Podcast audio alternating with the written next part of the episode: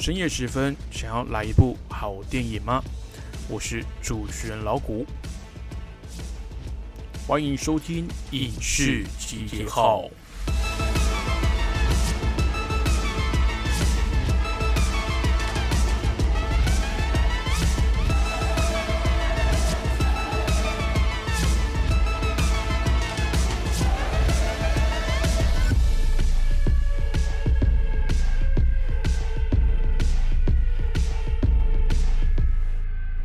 Hello，各位听众朋友，大家晚安，欢迎继续收听《光华之声》。您现在收听的节目呢是《影视集结号》，我是主持人老谷。那这礼拜呢，呃，老谷去电影院重看了一次这个《魔戒》三部曲哦，真的是感到非常的感动，因为算是弥补了小时候的心愿啊。因为小时候其实去电影院呃看电影，基本上。不太会有这个选择的空间呐，就是大人买什么票你就看什么电影这样子。那顶多就是可能你自己生日的时候啦，或者是有什么节节日带你出去玩的时候，可能可以带去看部动画啦。那甚至连看动画我都没办法看中文版的。我记得当时这个。父亲呢，就要求我说：“这个字幕就是要看得懂啊！你要看电影的话，那你就是要把字幕看懂，不然就不要看电影。”那也是从小啊，就训练我这个英文的听力跟这个中文字幕的呃辨读哦。所以，嗯，我小时候对电影院的印象就是呃，蛮可能比较不像一般小朋友在呃童年时期会接收到这些作品哦。那它的那个内容。的题材跟情节呢，可能也比较偏向大人取向的。那回顾整个二零二零年疫情大爆发以来啊，好莱坞去年一整年呢卖的最好的电影，其实就是克里斯多夫诺兰导演为了顾全这个戏院界的牺牲短打，他的烧脑动作强片《天能》。那电影呢，从原本预定的去年七月底延档一个月。最终，在诺兰的强力要求之下呢，华纳兄弟电影公司硬着头皮在八月底的时候推出。虽然当时卖出疫情以来最佳票房，全球的票房啊突破了三点六三亿美金，但是你我都心知肚明，要不是新冠肺炎来搅局啊，诺兰的这部片绝对会有十亿美金俱乐部的实力哦。而等了一年多呢，也终于让好莱坞还有大家的。影迷啊，等到一部真正卖出票房生命力的电影，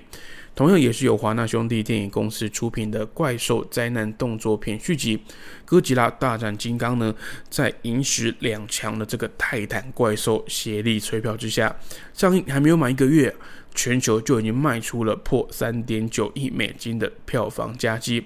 同时呢。萎靡不振的北美票房也传出了好消息。本片在推出短短三周就毫无悬念，直接称霸疫情爆发以来的北美票房冠军。那哥吉拉还有金刚这对哥俩好啊，毫无疑问是替希望观众回笼的戏院界以及好莱坞的业界呢打下了一剂强心针哦。尽管目前全球各地疫情还称不上是获得控制，但是就哥吉拉大战金刚的票房来看。电影观众显然没有被病毒吓到，连进戏院都不敢哦。换句话说，《哥吉拉大战金刚》的成功不只是在看得见、数得到的票房收益上面，更重要的啊，也是展现了观众心理层面的十足信心。这也等同于宣告电影院的产业未来已经出现了第一道希望曙光。那从正式宣布为期一年的破天荒大胆行销，二零二一年所有。电影同步在戏院还有串流平台推出，而且不同于迪士尼 Disney Plus 必须额外的付费看片，HBO 啊采用无需额外付费的终极揽客手段。也就是说，你只要有订阅 HBO 这个串流平台呢，只要是他们旗下有合作的，包含华纳兄弟影业推出的新电影，你都可以同时的。在这个串流平台上面来第一时间欣赏到他们的电影作品。那华纳传媒呢，可以说是承受了来自戏院界啦、制片界，还有目前幕后的电影人等等四面八方的巨大压力。就连刚刚提到的大导演克里斯多夫诺兰呢，也批评这个政策啊，是等于是背叛了电影制作产业的创意端啊，就是导演啊、编剧等等，因为他们希望也盼望观众呢是到电影院来欣赏他们作品，但是你用串流平台的方式呢，一来大家考量到这个电影的票价哦，因为其实毕竟看电影并不是说到真的很便宜，尤其到你的呃你朋友或是你的家族一起去看电影的话，有时候包含你那些饮料啊、爆米花买下来，这个消费是非常可观的哦。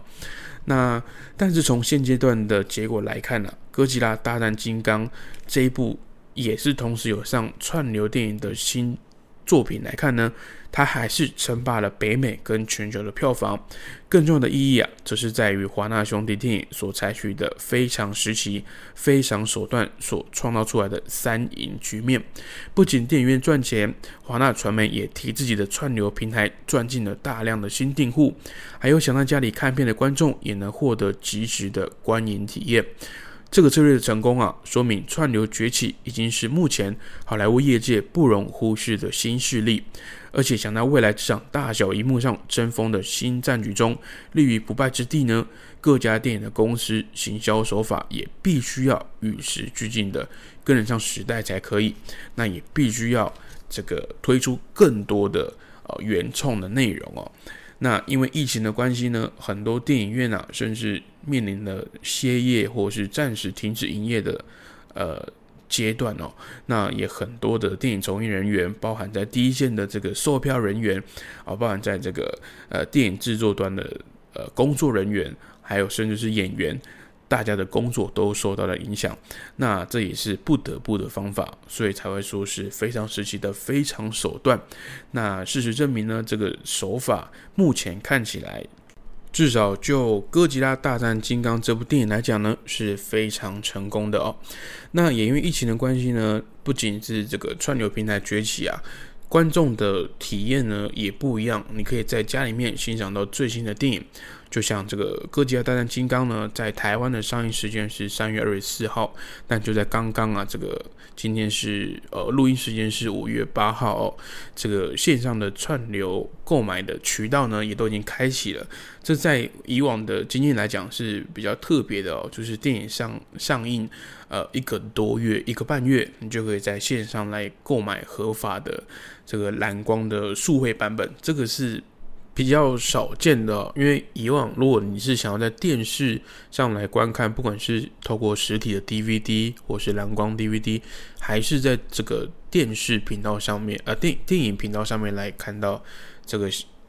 电影下档之后的播出呢，通常都要等到电影。下档之后的三四个月，呃，也就是说，如果是今年三月二十四号的电影的话，它下档的话，可能已经五六月底了。再经过三四个月实体光碟的推出，那你可能到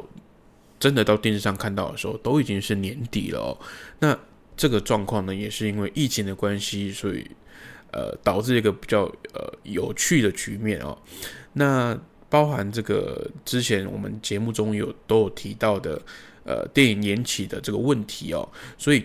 往后几年呢，这个电影的档期啊，还有这个制作的时间，好，包含演员的他们的时间等等，都因为这个去年疫情相当严重的关系，受到了一定程度的打击跟动荡，所以之前有提到说，这个电影呃延期或者是呃。延后上映等等都会影响到后面的档期。那华纳兄弟跟 HBO 这种做法呢，也相对是减缓了这个呃电影跟电影之间这个相互强碰的呃几率哦。当然，这种做法非常的有风险，那也有可能会让自己的收益呢相对的压缩。但是刚提到了嘛，在疫情的这个非常时期下呢，他做出这个选择，目前看起来好像是蛮正确的。我既可以获得一定程度的票房收益呢，我也可以在另辟战局，在这个串流平台上面呢，来吸收我新的订阅的用户。那这些订阅用户呢，可能也会很少的去电影院看电影。那在这个疫情状况下，当然会更不可能去电影院嘛。那我宁可呢，透过这个订阅的方式，用这个线上串流平台的方式呢，来变相的收取这个呃我电影制作的成本哦。传统戏院呢，跟串流平台的战争啊，势必会越来越白热化，这也是无可避免的。那新冠肺炎的这个疫情呢，只是让它的这个速度啊，更加的剧烈，更加的变化更快速而已哦。好的，那这个礼拜的节目呢，一样非常的精彩，非常多消息要跟大家分享。待会前面呢，会跟大家报告这个礼拜影视的大小新闻。那再来呢，会跟大家介绍一下。这个《魔戒》三部曲，个人哦，老虎重看了这个心得跟体验啦。那当然，《魔戒》三部曲啊，在大陆叫做《指环王》，那不管是小说呢，还是电影，也都是非常受欢迎的。那避免有些听众朋友不知道《魔戒》的魅力在哪里，待会老谷也会亲呃亲让亲身的经验跟大家分享一下。那也会介绍一下这个未来啊，这个亚马逊串流平台呢。独家取得授权的《魔戒》新影集，它的制作的过程呢跟进度喽。好的，听首歌休息一下，待会再回到《光华之声》影视集结号的节目喽。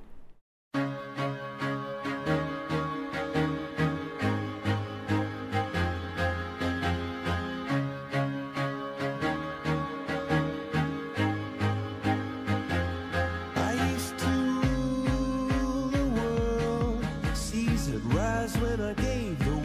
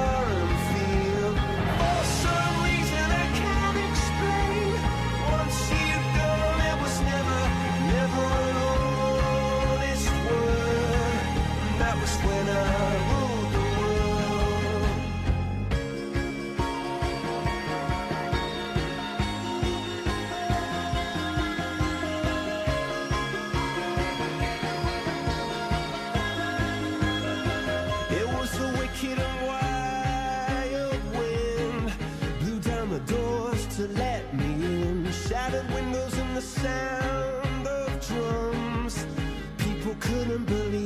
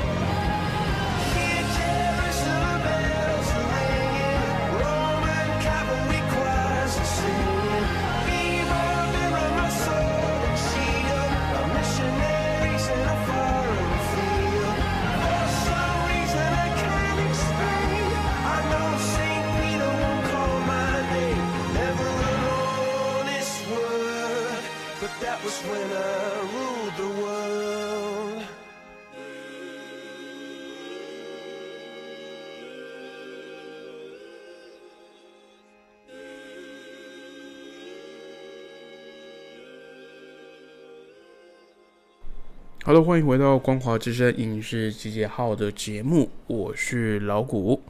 好，那首先呢，跟大家报告一下这一个礼拜的新的影视界的大小新闻。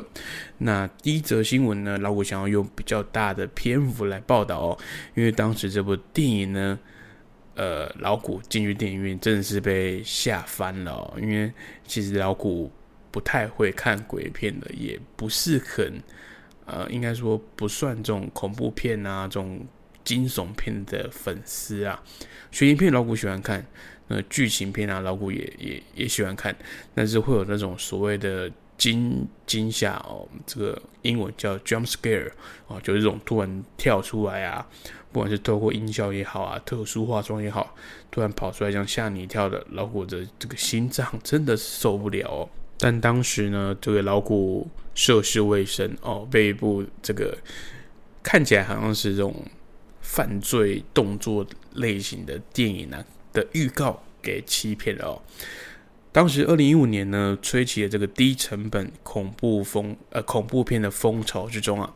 二零一六年的暂时停止呼吸呢，绝对是让人难忘的一部电影哦。暂时停止呼吸，像以前我们小时候看那个香港的僵尸电影的片名哦，但它其实不是哦，因为它的英文片名呢就是 Don't Breathe。那为什么呢？好，听老谷继续介绍这部电影哦。这部扎实的小电影获得了大电影般的回响哦，全球的票房呢高达一亿五千万的美金，那比较它不到一百万元美金的预算呢，真的是不可思议哦。那这部电影呢？回归啊是势在必行的，在经过五年之后呢，暂时停止呼吸二已经确定呢，在今年的夏天会来跟各位观众来见面了。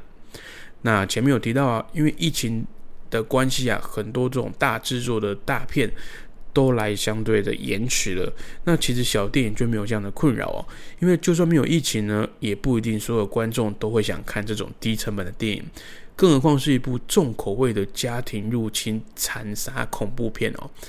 暂时停止呼吸呢？当时是描述三个年轻的混混决定趁黑啊摸进别人家里来抢劫。他们非常幸运的选到一个老家伙的房子下手。更幸运的是啊，这个老头啊是一个全盲的老兵，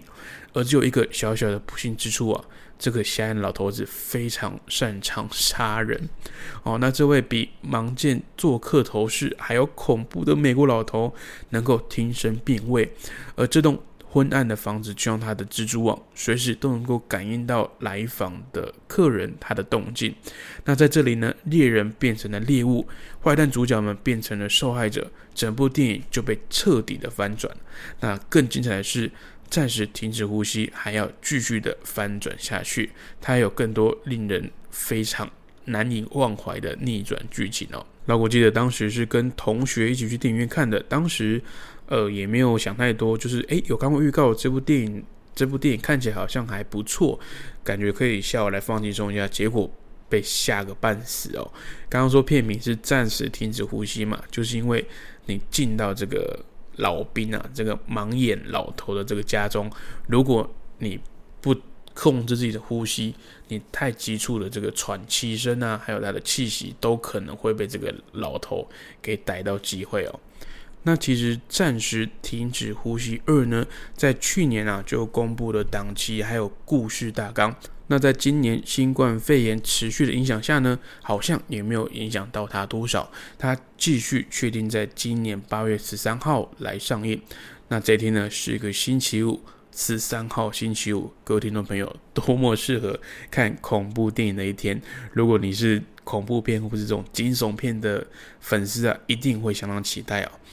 好，那暂时停止呼吸二的故事大纲如下哦。这个瞎子老头呢，继续在一栋小屋里面来隐居，过了好几年。那他在这个地方呢，也养育了一个年轻的孤儿女孩。他把她从一场大火里面救出来，并且抚养她。那这平淡的生活呢，却被一群罪犯打破了。这群人绑架了这个小女孩，那也使得这个瞎子必须要离开他的舒适圈，来拯救这个年轻的生命哦。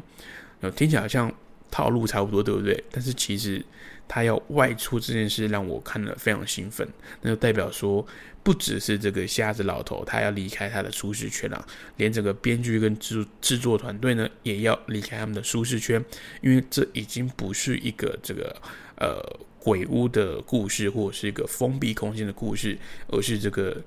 主角呢要到外面去来进行这个救援活动，呃，救援任务哦。那当然，第一个难处就是。他看不到，那要怎么的去跟剧情还有这个动作来配合？因为以他的状况来讲，他的这个眼盲的状况下，你在密闭的房屋里面，哦是比较好去操作的。那也会让他的呃神秘跟压迫感呢更强烈一点。那如果你让这个人出去的话，那到时候。不管是动作场面啊，或者是这个你这些惊悚啊，这些压迫很紧绷的这个气氛要怎么去拿捏哦？我相信也是非常考验制作团队的。那这个剧情听起来很像是即刻救援，对不对？就好像是哎，自己的女儿被绑架了，我要去救她。但是大家确定吗？如果你有看过这部电影的话，就知道当时把所有观众骗到电影院里面的这个暂时停止呼吸。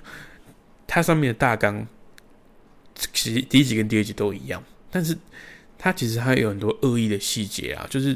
比如说这个女孩是哪里来的，她会不会又是呃点点点，或者是这个盲眼的老头真的只是照顾好好心照顾这个他救出来的孤儿吗？还是他的好心是为了什么目的？那这群绑架女孩的人真的是坏蛋吗？还是会不会他其实是来拯救这个女孩的，或者是这个瞎子真的是英雄吗？还是他只是再次的踏入这个狩猎场的猎人哦？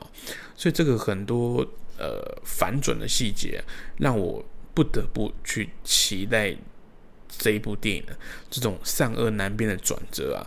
还有这种压迫的这个剧情，其实就是暂时停止呼吸带给我们最大的乐趣。那看来呢，暂时停止呼吸第二集也会站在这样的基础上。那在已经被第一集骗到晕头转向的观众前面啊，再度发起一场吓死人的推理挑战。而且啊，这个中间一定会塞满各种番茄酱、血溅，还有各种虐待的手段，同时一定会更加的变态了。当然啦，不管剧情到最后是什么，从大纲上来看，刚刚提到这个老头啊，必须要离开他温暖的小窝，这或许会削弱他的战力优势，但是他的特殊技能真的会受到影响吗？我想大家到时候可以期待一下。那老谷个人啊，也是非常的呃期待这部电影，虽然说可能一可能也是会被吓到了，但是我觉得啊，反正第一集都看过了，那第二集。感觉好像也不得不去看了，因为你说你其他恐怖电影出了几十集，我没看就是没看，我也不管你出到第几集哦。但是因为第一集已经已经被骗到了，那第二集啊，看来好像可以再被骗一下，非常期待这部电影。好的，那接下来这则新闻呢是比较遗憾一点的哦，来自暗黑呃环球暗黑宇宙的新闻啊。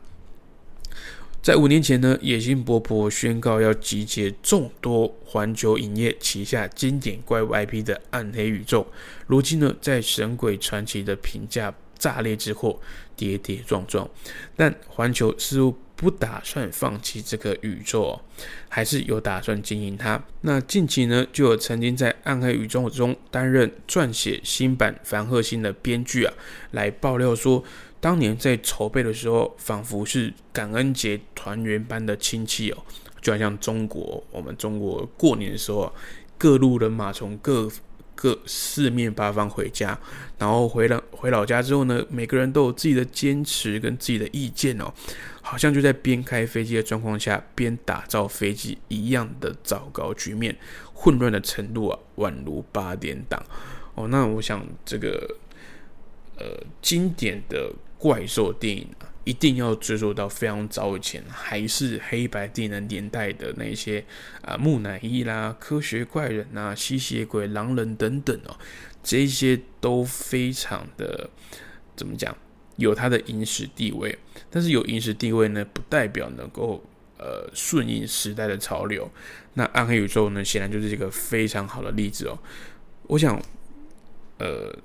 老酒装新品，大家是可以接受的，但是你要怎么去玩出新意，而不是去走回以前的窠臼，然后套以前的套路。那其实这些东西大家都知道了，甚至说这些东西已经老到它已经变成一个一个梗了，一个迷音了哦，它已经变成一个大家嘲笑的对象了。那在这个状况下，你把这些角色，包括木乃伊啊，呃，甚至透明人啊啊这一些经典的怪物抓回来当你的主角，那你要怎么去运用跟操作，其实是非常的。呃，有挑战性，好讲好电影就是有挑战性。但是如果你处理不好呢，很有可能就会变成像之前汤姆克鲁斯主演的那个《神鬼传奇》一样悲惨哦。整部电影呢毫无重点，然后也不知道你想干嘛，感觉你想开启一个多元宇宙，感觉想要开启一个更庞大的世界观，可是你连自己的故事都经营不好，不知道你在讲什么故事，其实就是最恐怖的故事哦。那也希望环球影业呢，好好的经营旗下的这个多个 IP，包含未来要上映的《侏罗纪世界》的续作，还有这个《玩命关头》系列，都是你们呃旗下非常赚钱的摇钱树。那我也只能说，好好的在把握住你们手上这几个比较著著呃比较吸睛的 IP 啊，比较著名的 IP。才能够让你们去挑战其他电影公司旗下丰富的 IP，甚至呢去稍微抗衡一下串流平台啊，不要说超越它，至少抗衡一下哦。毕竟环球影业这么有资历，而且这么有历史的这个电影公司啊，不至于把旗下这一些好牌啊，把它打了一一场的烂局啊。好，那还是期待大家。我觉得站在。观众站在这个电影粉丝的立场来讲，绝对是不希望看到电影公司旗下的电影作品拍烂了。或许我们会可能会拿来调侃啊，拿来揶揄，但是身为这个电影的始终粉丝啊，我都是不希望看到这些经典的角色跟故事呢被拿来糟蹋跟嘲笑，真的是不好受。虽然说我们可能会说啊，电影怎么可能会拍成这样子？你怎么会这可以把自己的经典的角色弄成这样子，就像华纳前阵子也一直被我说，你下面 DC 的超级英雄、超人、蝙蝠侠都没有版权问题，都在你 DC 翻拍的这个手上，版权都握在你们手上，怎么还可以搞成这个局面？哦，当然，电影公司他们是商业团体，之前都讲过好几次，他们就是在商言商。一切以利益为取向，他们本来就不是为了取悦观众跟做粉丝服务存在的。但是你要赚钱，要赚大把大把的钱，就是得顾及这个观众的呃心情，还有这个粉丝的期待。你必须去回应你的观众，你必须去听你的观众想要什么，或者是他们期待什么。那在这一点上面呢，漫威。就相对做的好很多。那事实证明呢，漫威这这几年他们所谓的漫威宇宙下扩充的真的是非常的精彩。那影集啊，还有各种卡通外传也是如火如荼的在拍摄当中。哦，那反观哦，他的对手呢，感觉就没有他那么精彩了。那其实讲到底。还是希望电影公司呢，在以商业利益为考量前呢，先好好的坐下来想一下，你们的出发点到底是什么？你们想要达到的目的到底是什么？你们的野心是什么？当然，大家都想赚钱，但是要怎么赚到钱，又能够满足粉丝跟回应这个观众的需求跟期待？那这个，是电影公司必须要去好好斟酌的。好，那接下来的新闻呢？是来自一部非常经典的卡通改编的作品《太空超人》，大家还记得吗？这个 He Man 哦，请赐给我，请万能的天神赐给我神哎神奇的力量吗？我忘记这个是好久以前看的卡通了。那之前呢，在这个二零二零年初啊，索尼就宣布要重启这个太空超人的真人电影哦，并且预计在去年的夏天来开拍。那由 Netflix 影集。致所有我爱过的男孩的演员诺亚森迪尼奥所主演。那近期呢，外国媒体却爆料，男主角人选呢已经退出了剧组，而且让本部电影的计划再度退回原点。而事实上呢，这部电影从二零零九年就有决定要开发。那从前期的的筹备期到现在啊，已经换过非常多位的导演、编剧跟演员。那也是目前 Sony 他手中啊名副其实的开发地狱哦。那其实讲到《太空超人》这部经典的动画呢，我想大家也是非常期待它能够顺利的来改编成真人电影来搬上大荧幕。因为我想，呃，很多可能现在的小朋友已经不看，呃，看不到这部经典的动画了哦。哪怕是重映，可能也都是很久之前的事情了。搞不好是我小时候看的就已经是重映的版本了哦。所以，呃，其实这种旧的 IP、旧的动画小说哦，包括《魔戒》也是哦，这种把以前的经典拿来放到别的。平台上面，透过不同的媒介，啊，去改编啊，电影也好，或是电玩也好，让更多人能能够体会它的乐趣，跟它的之所以会这么经典的原因，让更多新时代的这些观众啊、粉丝来认识这部作品，我都觉得这是一个好事哦。所以，其实看到这种改编不顺利啦，或是呃导演、编剧不愿意接手，或者是呃可能演员。呃，也不希望再继续来担任这个角色。其实看的都是觉得蛮遗憾的啦，但是也希望未来这部电影呢，能够顺利的完成制作，再来跟大家见面喽。那也希望这个片商不要急就章，就推出了一个四不像的东西，然后让大家反而觉得，哎，你这个东西是什么？那以前经典，以前的卡通也不过如此哦。好的改变呢，应该是要拍成电影版之后呢，让大家发现说，哦，原来这是改编自以前的卡通，或者改编自以前的漫画、小说等等，然后让人去想要重新来，呃，去回味哦，那吸引旧粉丝呢，呃，应该说服务旧粉丝呢，同时也吸引到新的观众。那你这部电影作品成功之后，要翻拍成。影集啊，要翻拍，要继续翻拍续作，甚至要把它再做成电玩啊，甚至其他小说等等的不同的媒介也更容易。那当然也可能赚更多钱啦。好，那下一个新闻呢，是来自我们刚节目开头有聊到的《哥吉拉大战金刚》，它的续集呢正式的开发中。那它的片名呢叫做《金刚之子》。哦，这当然是暂时的翻译啦。那他的导演呢，就是《哥吉拉大战金刚》的导演亚当·温格尔来回归指导。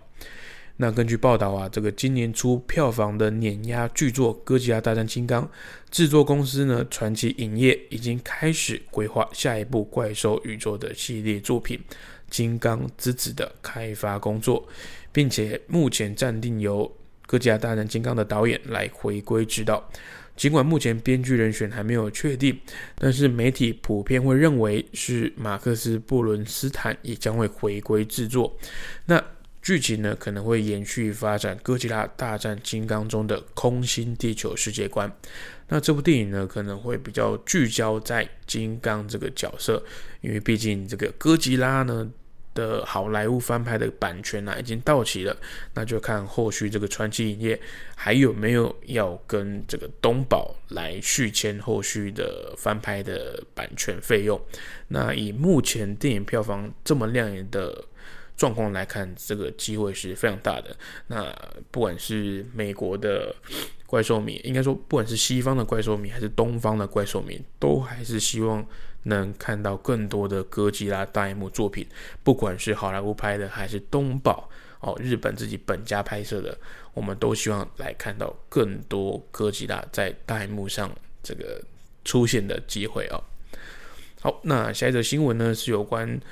四月底哦，也就是上个礼拜这个老古有介绍过的奥斯卡颁奖典礼哦，那。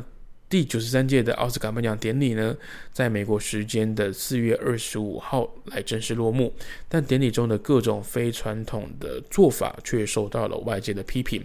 比如像是颁奖的顺序大洗牌啊，入围电影的这个片段介绍被取消，以及这个缅怀过世电影人的影片呢被快转等等。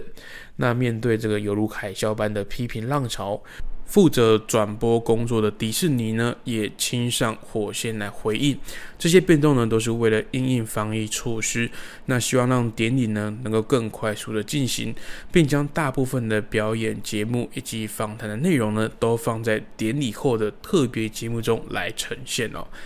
那老虎觉得这个是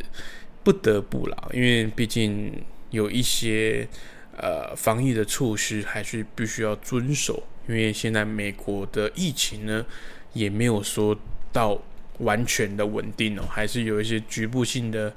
呃爆发。那当然，这个疫苗也是正在施打当中。但是如果不管是群聚的活动，还是一些密闭空间的聚会呢，如果没有遵守相对的一些防疫的措施，可能还是会造成大规模的感染了。那以这种呃抛头露脸这种行业来讲，电影啊，如果让在场的一些知名的影影星啊，或者是在电影圈工作的人，因为参加了这个奥斯卡的颁奖典礼，结果导致大规模的这个群聚感染，那可能后果也是不堪设想啊，可能会让后面很多制作中的电影啊，还有一些影视作品也必须要来延期，或甚至是呃暂停暂停他们的工作。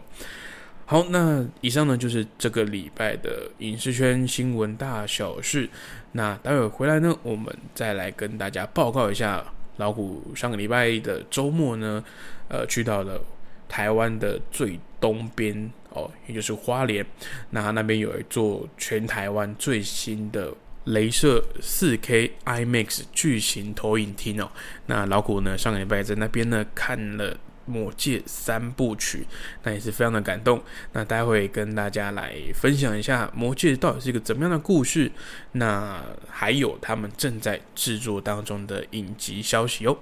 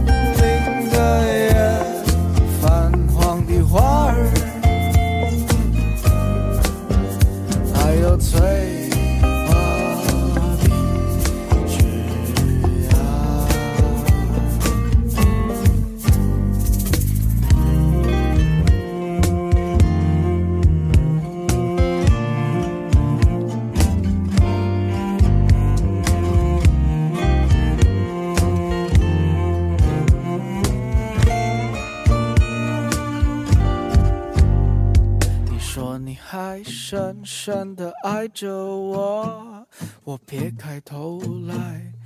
一笑置之。你说你还很需要我，这并非依赖，更不是温柔。你说我们之间不只是朋友，我看我们只谈得上周普的关系。受苦的关系，我们的爱就像枯萎的玫瑰，我们的爱就像枯萎的玫瑰。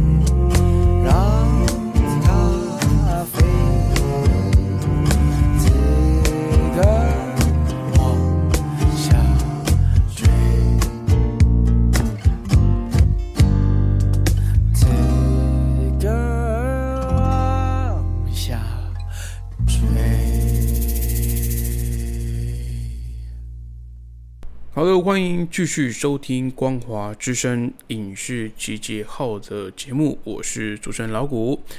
好，那再跟大家报告一下，这个上礼拜老谷去重新看了一次《魔戒》的心得、哦，而且是在电影院里面看的。非常感谢这个台湾的代理人，还愿意让这部老经典呢重新在戏院来上映哦。那这老谷呢？电影院的经验只有二零零四年这个《王者再临》啊，《魔戒三部曲》《王者再临》有在电影院看过，另外一二集呢是没有这个荣幸的哦。那这非常高兴呢，可以在台湾的花莲全台湾最新的这个镭射四 K IMAX 的顶级影厅来重新欣赏这部经典哦。那再跟大家分享我的这个经验跟这个报告。《魔戒》到底是一部怎么样的作品？之前呢，刚刚忘记跟大家分享这一个礼拜新的预告、那以后呢，这个老我会固定啊，在每个礼拜跟大家分享一下最近这个影视影视圈的一些预告片哦。那当然不是每个礼拜都有。那如果有新的消息，那老虎呢会一并跟着这个新闻的后面呢来跟大家分享。那首先呢，第一则是。延宕了非常久的《境界》续集哦，它的预告片。那这部预告呢，虽然呃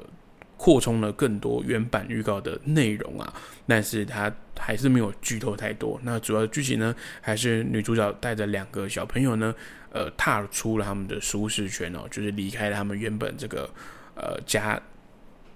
房呃，算是他们的基地的周围啦哦。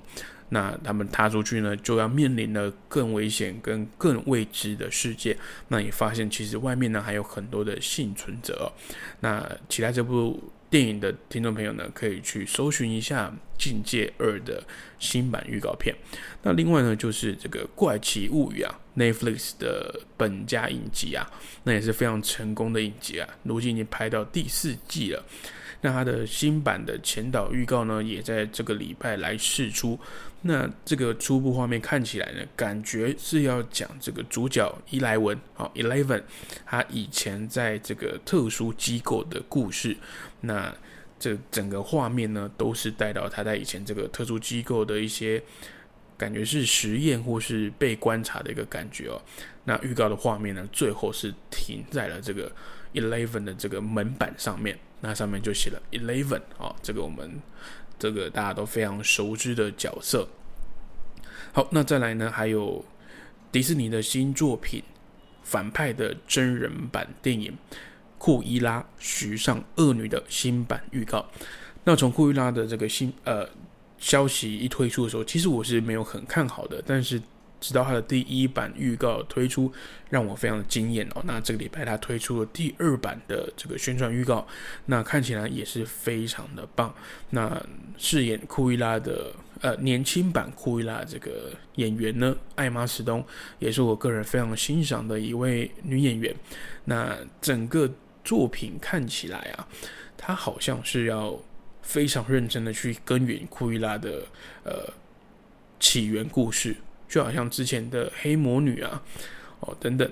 感觉迪士尼是在极力塑造一个反派宇宙的感觉哦。他们非常的用心的去撰写这些反派的故事。那我觉得比一般的这个呃卡通动画电影去翻拍成真人版，还有一个优势就是这些反派通常他们的起源故事没有太多人会在意，也没有太多人会去琢磨。那可能就是比较。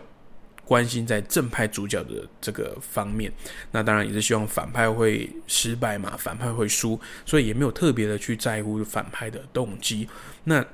迪士尼的反派其实都蛮有意思的，也非常有特色。那包含之后的小美人鱼，它里面也有它的乌苏拉这个反派女巫的角色，所以也非常期待这一些角色呢，他们自己出的这些呃真人的。自传哦，自传的这种起源故事呢，能够迪士尼把它处理好，那其实他是不会有压力的，因为我们知道这个角色，那知道他是干嘛的，但是其对他的来源、对他的经历、对他的出身其实是不了解的。那你也没有之前经典作品的一些压力，所以各编剧呢，对于各个角色去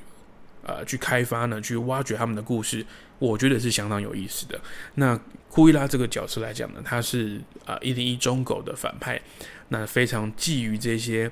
呃大麦丁犬身上的毛皮，所以他是一个邪恶商人的感觉。但是呢，他这个预告里面确实有一种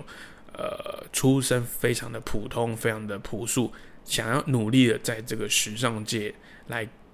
闯出一片天的感觉哦。那也可能会在故事里面会跟我们。阐述跟说明为什么库伊拉呢会变成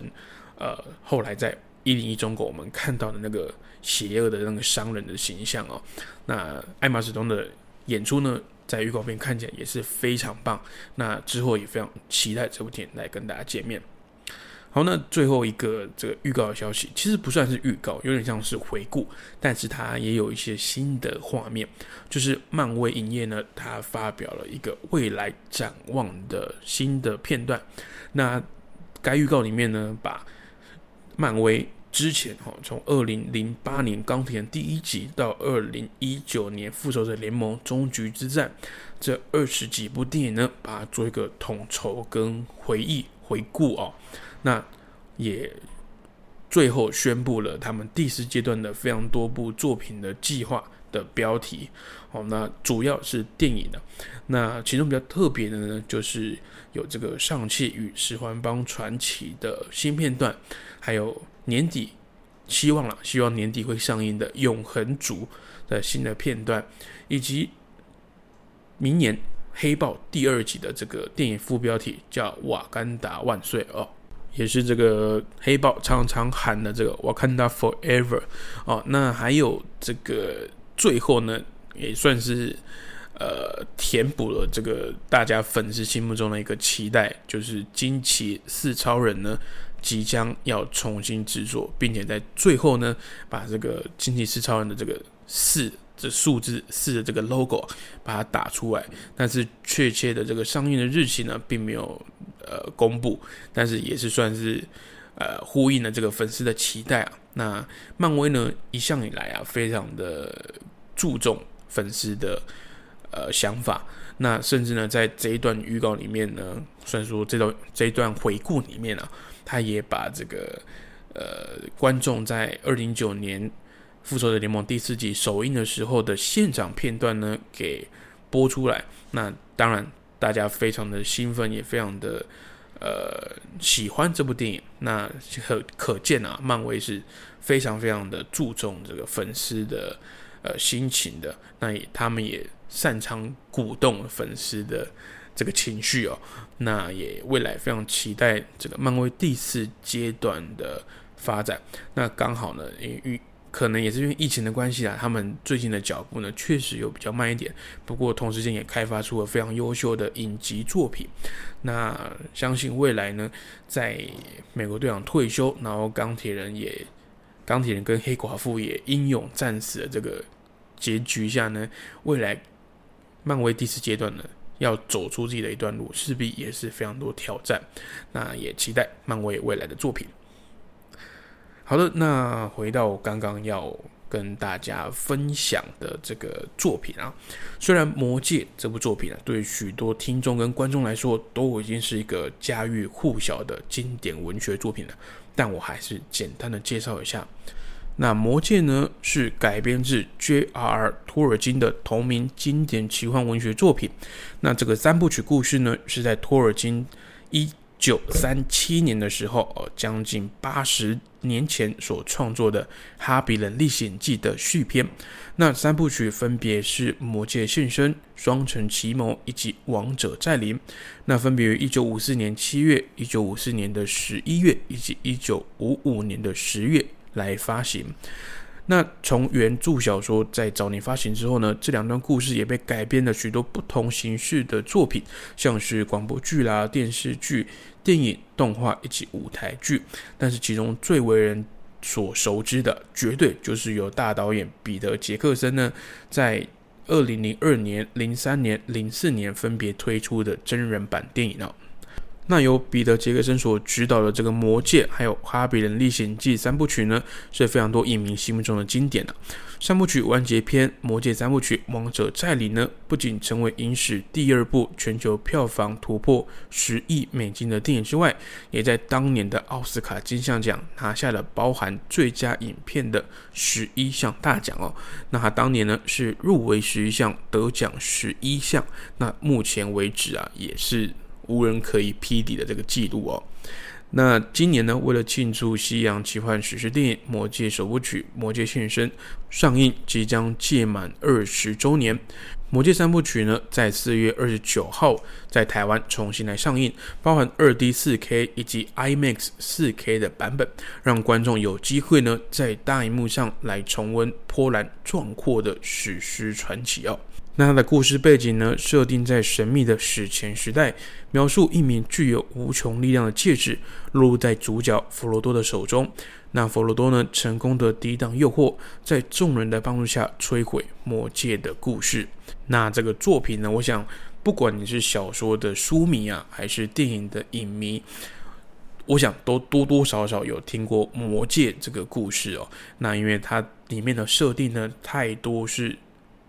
后来的不管是影视作品啊、小说还是游戏的参考的范本哦，里面的一些魔兽啊、矮人呐、精灵呐这些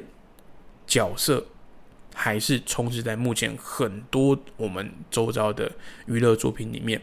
所以可见魔界的影响啊，不同的反响。所以呢，这